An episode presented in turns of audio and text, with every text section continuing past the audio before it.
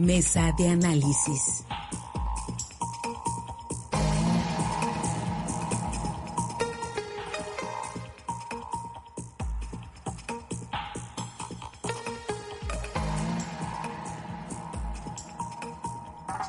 Estamos, de regreso, tenemos más aquí en Altavoz. Muchísimas gracias por seguir pendientes de las estaciones de Grupo Chávez en el estado de Sinaloa y por supuesto a través de nuestra plataforma Altavoz TV Digital.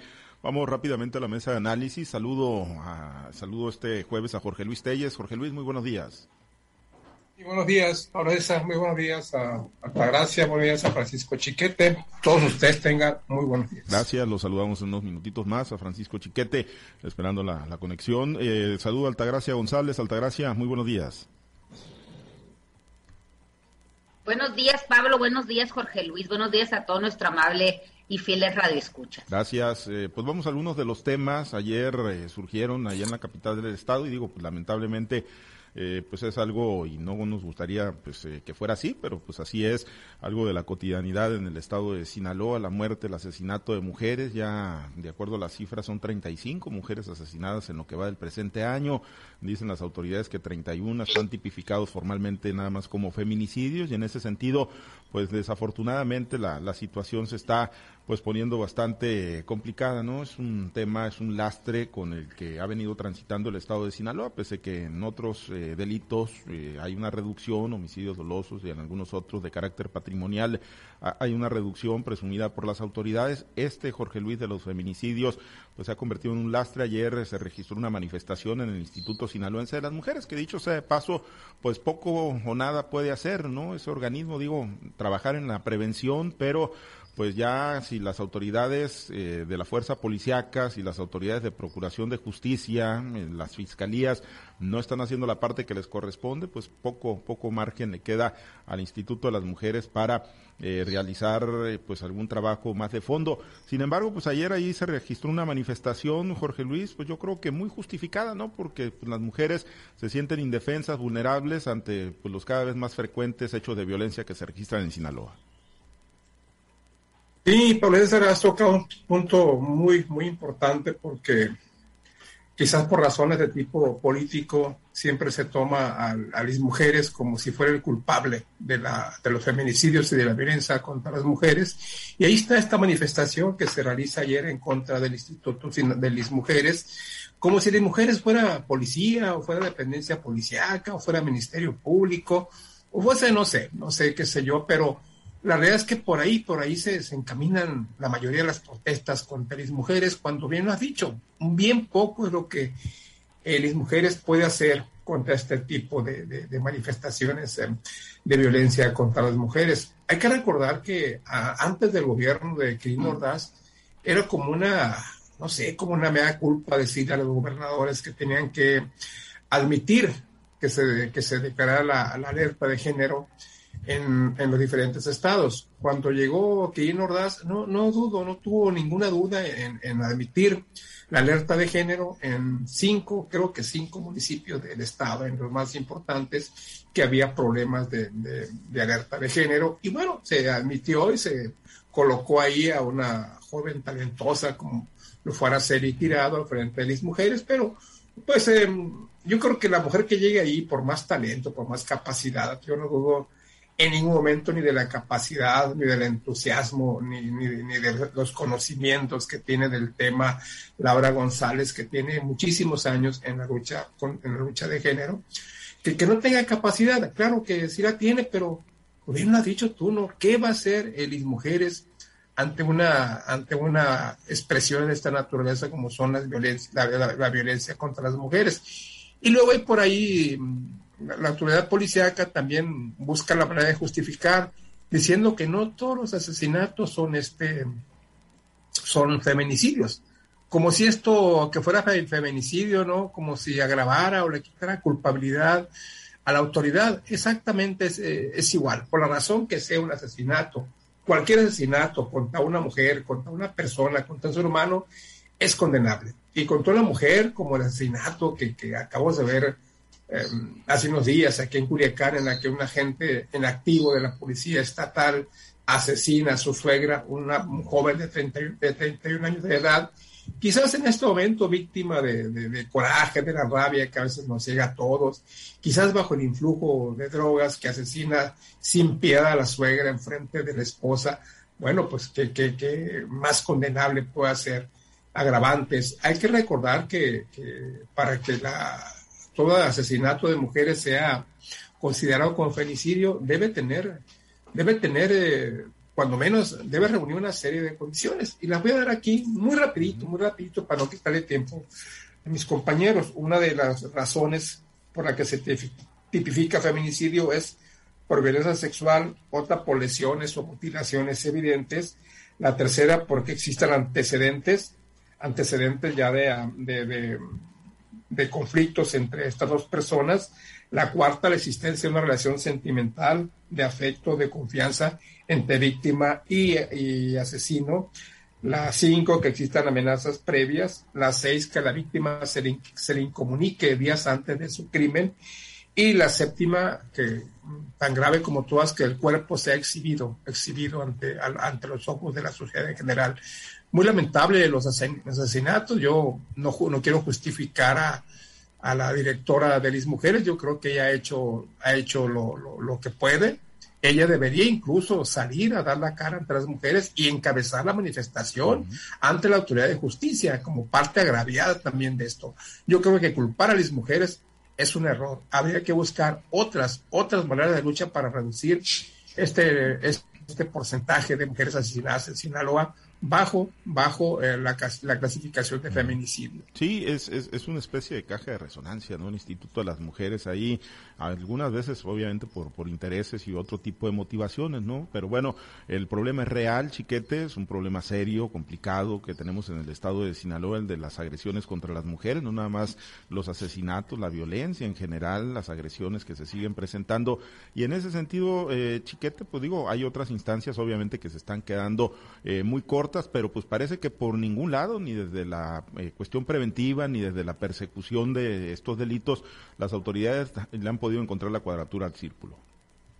Es un problema que nadie, nadie le ha entrado como se debe.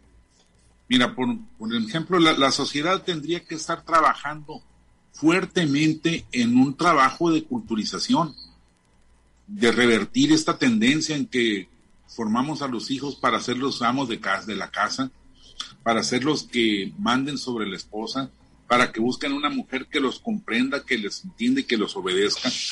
Y, y esto no lo hace nadie, ni las madres, ni siquiera las madres que han sido víctimas de este tipo de, de situaciones de, de, la violencia intrafamiliar, ni ellas eh, tratan de cambiar el modelo. Entonces, pues a partir de ahí estamos mal. La policía, sus expresiones más frecuentes son precisamente lo que mencionaba eh, Jorge Luis, tratar de reducir el impacto.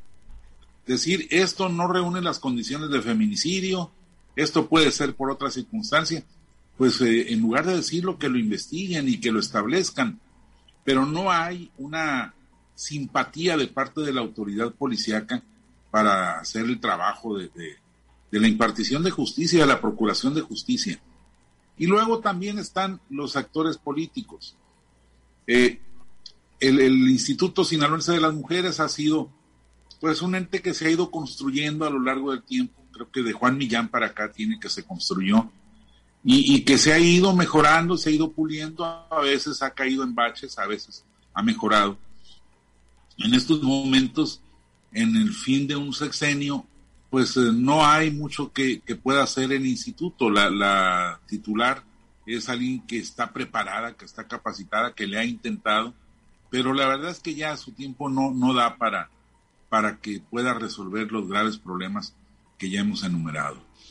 Y, bueno, los eh, actores políticos pues están de la otra parte. Como decía Telles, finalmente hubo un gobernador que reconoció la existencia de problemas graves de feminicidios, que lanzó la alerta de género, que no sé para qué ha servido. En realidad, por la falta de participación de los demás, pues no ha tenido resultados reales, efectivos. Y, la otra parte es que, pues la autoridad decía, en lugar de perseguir, trata de justificar. ¿Y los políticos qué hacen? Cuando se trató de ver si se quedaba la, muchacha que estaba al principio de este sexenio, eh, Morena, para hacer sentir su presencia como grupo opositor en el Congreso, decidió que no, que la rechazara, rechazara la propuesta del gobernador para que continuara. ¿Por qué? Pues no hubo una mala calificación, no hubo una razón efectiva que dijera, es que hizo mal esto, es que falló aquí, falló allá, simplemente era de otra marca política. Luego viene otra propuesta del gobernador y la rechazan también. ¿Por qué? Pues porque hay que rechazarla, porque hay que establecer eh, la, la, la preeminencia. Y solo cuando ya vieron que no les convenía un tercer rechazo, fue que aceptaron a Laura González. Y entonces yo me pregunto, ¿estaban los diputados pensando en la manera de solucionar los feminicidios? ¿Estaban los diputados pensando en mejorar las condiciones de la mujer? No, estaban en el forcejeo político. Simplemente estaban en la lucha de poder, nada más para demostrar quién las podía más. Y entonces, pues mientras esto pasa, las autoridades policíacas, insisto, no hacen nada y lo que francamente podemos este, exigir es la solución de los casos. De lo que más podemos y debemos reclamar es la falta de respuesta, la impunidad que se sigue dando. No es un caso como los demás delitos en que una alta penalidad y una alta efectividad en, en las acciones policíacas pueda inhibir la comisión de nuevos casos, porque son tonterías, son locuras que ocurren al calor de las pasiones. Pero en la medida en que haya respuesta, la sociedad, la familia tendrá por lo menos una, una mayor satisfacción. Y nadie, nadie está cumpliendo con la parte que le corresponde. Efectivamente, sí, en un eh, tema que requiere un trabajo integral, eh, un esfuerzo interinstitucional, un acompañamiento de todas las instancias, pues yo coincido con Francisco Chiquete, ninguna de las instancias, ni la preventiva, ni la de persecución, ni la que debe desarrollar los programas, ni las políticas públicas, ni la que debe asignar presupuestos, ninguna Altagracia está cumpliendo con la parte que le corresponde y en ese, pues no cumplir pues están asesinando mujeres y sigue habiendo muchas agresiones en el estado de Sinaloa. Mira, definitivamente que se ha legislado, se ha publicado, se ha, se ha presentado ante la sociedad civil, pues muchas cosas que tienden a, a querer bajar los índices de violencia que se presentan, sobre todo en el tema de los feminicidios, no nada más en Sinaloa, sino en el país. Culiacán es una de las ciudades más violentas y también la que presenta pues mayores números de este tipo de delitos. Lo que yo coincido con mis, compañeros aquí de la mesa es que se ha politizado este tema en vez de hacer actuaciones que verdaderamente tiendan a bajar este, estos niveles. También lo hemos comentado aquí en esta mesa y en otros programas, donde se dice que, que, hay, que hay el instituto, que hay la dependencia, que hay los programas, que hay la legislación, pero creo que todo esto está centralizado, se está viendo desde un punto de vista de una oficina o de un organismo. Esos mismos programas la gente tiene que ir a buscarlos para poder tener un, un acompañamiento, un seguimiento en, en, el caso de presentar la violencia eh, en la familia, ¿no? O, o, en el centro de trabajo o en sus comunidades este, cercanas, a la, en, su, en, su, en su grupo poblacional cerca, cercano. Pero hay muchas personas que parecería que en estos tiempos de tanta apertura y de tanta información, pues no conocen el para qué o dónde se encuentran ubicados o cómo tener acceso a una protección, a un acompañamiento, una capacitación o a un servicio de este tipo de organismos. Necesitamos que esto se, se haga más extensivo, que no esté tan centralizado y que no se tome esto, como bien lo dicen mis compañeros, como que es una obligación solamente del, del Instituto Sinaloense de las Mujeres, sino que debería ser una prioridad para el gobierno. Se acusa por de los, por, parte de los colectivos que a este a estos gobiernos, al gobierno del Estado, al gobierno de, del presidente Andrés Manuel, pues el tema del delito contra las mujeres, del, de la violencia contra las mujeres, pues no es, un, no es prioridad en la agenda política. Hay otros temas que, que los ocupan más y dejan de lado el tema de la violencia de género. Entonces, eh, entre, entre, no se pongan de acuerdo legisladores, eh, políticos, eh, funcionarios públicos y sobre todo la sociedad civil que verdaderamente hagan frente para atender este tipo de problemas, pues vamos a seguir sufriendo eh, este elevado número de, de, de delitos contra nosotras las mujeres, ¿no? También necesitamos fortalecer la persona, necesitamos empoderar a la mujer, pero de una manera positiva, eliminar todo aquello que sea causal de violencia. Mira, es muy común eh, ver en la televisión programas que incitan a la violencia en contra de las mujeres. Hay canciones que, eh, enaltecen las, las este, actitudes machistas y de violencia contra las mujeres. Entonces, necesitamos hacer todo un marco regulatorio donde en vez de conducta, conductas prohibitivas, tengamos eh, con, conductas que convenzan a la gente a, no delinquir, a, respetar el derecho de las mujeres y de los hombres también, porque hay que entender que hay mujeres que incitan a la violencia en contra de las mujeres y, y no nada más es por parte de los hombres, ¿no? Necesitamos hacer como una especie de reivindicación de todo lo que son las, las, este, la, cortesía, lo que es el, apoyo, la resiliencia, eh, la empatía. Hay muchas cosas que tenemos que fortalecer como valores dentro de la sociedad para evitar este tipo de problemas que se vienen presentando en contra de las mujeres. Entre sigamos envueltos en esta politequería barata, pues poco vamos a apoyar para que se elimine desde las escuelas, desde las casas, desde los grupos sociales, en todos, en todos esos donde se congreguen más de dos personas, creo que deberíamos de, tener estas clases o esta capacitación en donde se evite eh, eh, el enaltecer conductas machistas, de violencia y, y sobre todo de, de, revalorar el tema de las mujeres, de la familia, de, de tener como, como fin principal pues el vivir en una sociedad más armónica, más respetuosa y no, no, no dejarle toda esta chamba, todo este trabajo que, que se tiene que hacer a un grupo o a una, como si fuera obligación o como si otra persona o de parte de otro grupo no pudiera salir alguna a, alguna acción que pudiera revertir este daño. Hay muchas cosas por hacer, pero creo que estamos inmersos en mucha en mucho rollo político, en mucho rollo de, de, de poder que, que, poco le abona a, disminuir el grado de violencia que se ejerce en contra de la mujer. Sí, hay que, hay que salirnos y, de esos eh, temas, digo, pues hay que, hay que salirnos de esa dinámica, ¿no? Y meternos en una dinámica proactiva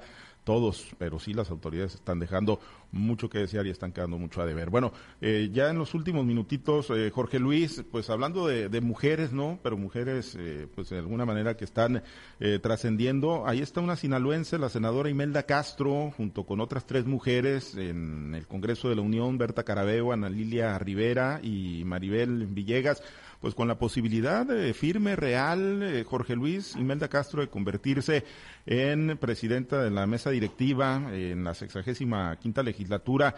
El domingo se da la elección, Jorge Luis, y bueno, pues la sinaloense Imelda Castro pues digo, con una trayectoria importante, una política de nivel, una política con una trayectoria importante que está haciendo bien las cosas, ¿no? Y, prueba de ello, pues es que está ahí en la, en la recta final con la posibilidad real de, ser la presidenta del Congreso de la Unión.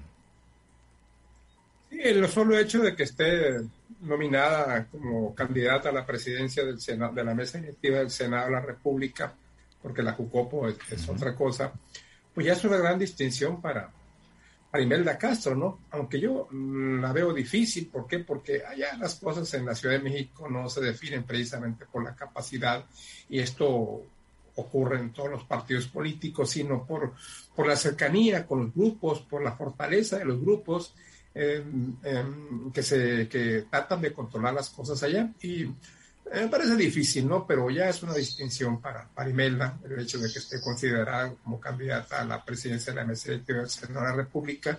Y de ser así, pues esto sería una, no, además de una distinción, un síntoma de que Imelda llegaría, pues de que llegaría prácticamente, que seguiría adelante con su carrera política. Mm, su carrera política no termina con el Senado, ni termina en el 2024. Yo creo que siguen vigentes, es una mujer joven, sus aspiraciones de algún día gobernar Sinaloa. Esto le daría algún plus para que ella buscara la reelección senatorial el 2024. Hay que decir que esta es la primera vez que se van a dar, se va a dar la reelección de senadores, o bien como diputada federal.